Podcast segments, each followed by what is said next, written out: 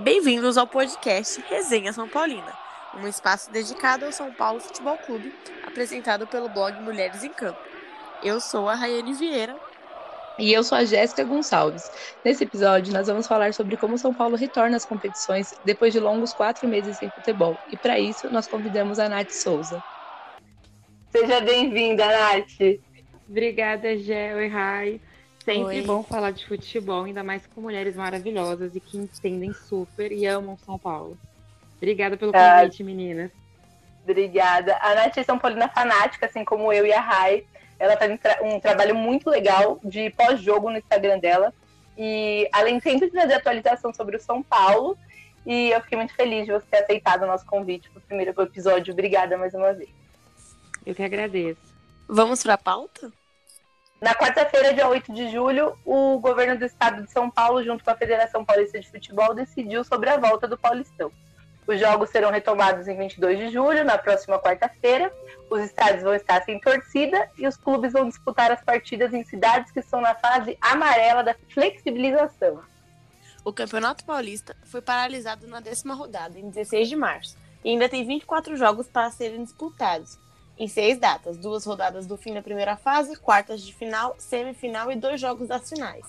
O São Paulo voltou a treinar no dia 1 de julho no CT da Barra Funda, e depois o técnico Fernando Diniz confinou os jogadores em Cotia por uma semana para conseguir treinar em dois períodos e ganhar ritmo. Na sexta-feira, dia 17, eles retornaram às atividades na Barra Funda.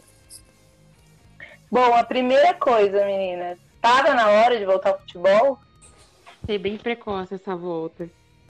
Você é da área da saúde, não é, Nath? Eu sou nutricionista, Gé. Eu, eu, como torcedora, eu fiquei bem feliz, porque, gente, tá difícil. A gente sabe Muito. que o futebol é, é- o futebol é a coisa menos importante, né? Mas tá muito difícil viver sem futebol. Mas como cidadã mesmo, eu fico bem preocupada. Tenho medo de uma nova onda de contaminação, tenho medo dos jogadores contaminarem, principalmente os trabalhadores que, que estão envolvidos, porque eles ou não ter uma estrutura financeira muito melhor, mas tem muito trabalhador ali em volta que não tem nem tanta saúde nem tanta estrutura financeira, né? E por mais, que eles sigam todas as recomendações que a OMS preconiza, existe o risco, porque o vírus ainda não está controlado. Então, É. você vai estar expondo os jogadores, toda a parte de comissão técnica, staff. Então, eu acho muito precoce. Sem contar que a gente tem que levar em consideração que eles vão ter que estar se deslocando para outras cidades para realizar os jogos. Então, eu acho muito arriscado. Eu concordo com a Jéssica, como torcedora, eu fiquei. Não vou negar que fiquei feliz, mas na nossa situação atual, é, eu acho que foi realmente muito precoce essa volta. Dava para esperar um pouquinho mais. É, vamos correr bastante risco aí, os jogadores, os familiares, os funcionários. É, É. tem a família também. né? Eu, eu acho que é isso mesmo, né? É aquela coisa que tá todo mundo com medo, mas contando os dias pra É, quarta-feira, pra quinta-feira. É a razão e a emoção, né, Gé? A razão fala que ainda não é hora de voltar, mas a emoção fala, pelo amor de Deus, volta, que a gente não aguenta mais ficar sem o São Paulo do Diniz. Exatamente. Verdade. Verdade. E o Tricolor parou como primeiro colocado do grupo C, né? Com 18 pontos e terceiro colocado na classificação geral. Exatamente. Os nossos próximos adversários na fase de grupo é o RB Bragantino, que a gente vai enfrentar lá no Morumbi, dia 23, né? Próxima quinta, 8 horas. E depois a gente vai enfrentar o Guarani, 4 horas da tarde, domingo, na Vila Belmiro. Nunca imaginei que veria o Guarani e o São Paulo jogarem na Vila Belmiro. É, já que Campinas ainda não está na fase amarela, né? Então, a gente- Campinas ainda não está na fase amarela da flexibilização do estado de São Paulo e o time não pode jogar lá no Brinco de Ouro. É, Graças a Deus. e antes disso tudo, e antes disso tudo acontecer, era crucial que o São Paulo ganhasse esses jogos para a gente terminar bem e decidir em casa, né? Mas agora, é, diante dos jogos sem torcida, tem diferença jogar fora ou em casa? O Guarani, por exemplo, ele se prejudica em não jogar no Brinco de Ouro? O que, que vocês acham? Eu acho que não. E olha que eu moro aqui em Campinas, né? Tô no centro do caos que tá acontecendo aqui. E eu acho que para o Guarani isso não vai fazer tanta diferença, não. Até porque eles já estão acostumados a jogar em outras cidades, em estádios muito menores. Talvez tenha a questão do gramado, não conhece muito bem a estrutura, até porque eles já não frequentam há muito tempo, né? Mas eu acho que para eles não vai fazer tanta diferença assim, não. Eu fiquei na dúvida do, do deslocamento, se isso atrapalha. Eu acho que atrapalha um pouco você se deslocar tanto, porque eles nunca vão jogar em casa. Então eles tão, vão estar tá sempre deslocando. Eu fiquei nessa dúvida, eu acho que isso atrapalha bastante. E como o calendário vai ser bem corrido, quase eles não vão conseguir parar em casa, né? Vai ser muita deslocamento mesmo, que nem vocês estão falando. Mas eu acredito que o único problema que eles vão ter é realmente é, se sentir melhor jogando em casa, mas não faz tanta diferença assim. É, mas se bem, Rai, que na situação que tá a cidade de Campinas, eu acho que eles estão dando graças a Deus por não jogar aqui. É. Mas eles, são, eles ficam aonde agora? Eles estão treinando aí e, e vão para outro lugar. Eles não, não pensaram nem na possibilidade de, de mudar de cidade, teoricamente, assim, de ficar concentrado em outro lugar. Eles não. não. não eles estão concentrados aqui, tanto o Guarani quanto a Ponte, e eles estão no CTD, eles estão tomando aí todas as precauções, mas não nem cogitaram a possibilidade de chegar aí para é. cidade, treinar em outra cidade, eles estão aqui. Nossa, eu acho muito, eu acho perigoso, muito perigoso você pegar um jogador que está convivendo com pessoas, tendo contato com outras pessoas que estão nessa área, nessa área vermelha, né, de, do, do plano do governo, que não tem é, está com, com, casos muito avançados ainda, aí você pega esse cara e você coloca ele no lugar que está amarela. E aí você então você está levando, como se você, para mim, eu, no meu entender, eu não entendo muito de, de da área da saúde, mas para mim você está levando o vírus até outro lugar, se alguém estiver contaminado, né? Sim, existe a uhum. possibilidade. E a cidade está uma loucura e aumentam todos os dias, conscientizam, então assim, eu acho que devia até cortar eles do campeonato. Ai, é complicado, né? Não, não... É. é. E são muitos times do interior, né, que vão jogar fora, né? Muitos times. Então, é. vai ficar bem difícil mesmo. E falando aí em campeonato, o Diniz parecia ter acertado o time do São Paulo, né? Ganhamos um clássico com portões fechados antes da pandemia. O time perdeu apenas dois jogos, a torcida estava bem empolgada. É, né? Quais são as de vocês, assim? Tirando, deixando o clubismo de lado ou não, né? Não sei. Pro Campeonato Paulista é a última chance do Leco ganhar um título. É a chance do Diniz tirar a gente da fila. E aí? Vocês acham que vem? Eu acredito. Eu sou uma torcedora iludida, mesmo com todos esses anos. Sempre que tem um time tá ali, ó, ajeitadinho, já começo. Será que agora vai? Mas é... Acho que não é a questão do Leco, mas seria uma chance daí do time sair da fila, levantar um caneco e ele sair do mandato aí, pelo menos com título, né? É, para não ser tão vexatório. Eu também tô confiante, espero que o título venha, mas ao mesmo tempo eu tô muito preocupada também pela questão física, né? Porque o São Paulo sofreu muito tempo, mesmo jogando tendo toda a rotina, jogando e treinando todas as semanas, todos os dias.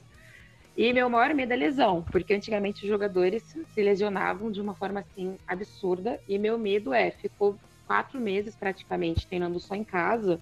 Uhum. Eu tenho medo de que aconteça alguma lesão e isso acabe atrapalhando, mas eu tô bem confiante. O time parece estar bem unido, tá todo mundo ali fechado com o Diniz, então quem sabe esse título vem. E cá entre é. nós, que nosso departamento médico não é dos melhores, né? Então. O que era, né? Nós tínhamos uma referência de departamento médico. Se a gente Sim. pensar 10 anos, a gente vinha cara de tudo quanto é time é, se tratar no São Paulo, né? A gente contratava jogador assim, que vinha pra cá se tratar e aí ficava, acabava ficando, né? E agora ter um departamento médico tão tenebroso assim, meu Deus, eu vejo o caso de, a gente vê caso de jogador que sai e entra toda hora, né? Fica quatro meses parado. Não, isso preocupa um pouco, mas, né? Aí, por exemplo, a gente já tem o Hernanes que postou aquela foto, tá com shape sensacional, né? Oh. Treinou nesses quatro meses. E eu espero que os outros jogadores tenham ficado na, na mesma forma que ele, treinando, se preparando e que lesões realmente não atrapalhem que esse título venha. Falar em jogadores, nesse período aí a gente acabou perdendo o Anthony, que já estava vendido, né? Por quase 16 milhões de euros. Inclusive, com a alta do euro agora, o clube deve receber mais ou menos uns 26 milhões de reais a mais. O que já vai ser muito bom, já que a gente estava quebrado. É, né? Mas e agora? Como que a gente faz para repor hoje? no campo? Porque financeiramente foi muito bom, ninguém nem pode falar nada. É, eu não sou muito fã do Anthony, então não posso nem falar muito, né? Que para mim foi um alívio. Mas, mas como faz para repor ele? Porque, querendo ou não, ele era um menino de velocidade, estava ali dando tudo de si pelo time. Como que faz? Eu acho que o Diniz vai apostar mais no, no Pablo. Não que ele não tivesse chance antes, que ele estava jogando algumas vezes, mas ele vai dar a oportunidade dele é, conquistar a vaga. Cara, para mim, a saída do Anthony não vai fazer diferença nenhuma. Assim como a Jéssica, não simpatizo muito com o futebol dele, com o estilo de jogo dele. Eu, particularmente, não achava ele um jogador essencial. Acredito que o Diniz vai investir no Pablo, mas vale lembrar também que opções para substituírem ele não vai faltar. Tem o Rojas, que tá voltando aí de lesão. Será que ele volta? Meu Deus do céu, eu não aguento mais. Então, as últimas notícias que eu vi é que ele já tá treinando, tá voltando uhum. aos poucos, então, querendo ou não, é uma opção.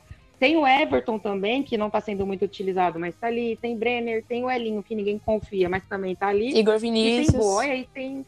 Então, tem muitas opções. Pelo menos é, a saída dele vai trazer um dinheiro e não vai ser um problema para repor, graças a Deus. É, eu também acho que por, pelas notícias, né, pelos últimos treinamentos, dá para já, eu acho que cravar que ele vai de Pablo, no começo pelo menos. O Diniz vai de Pablo.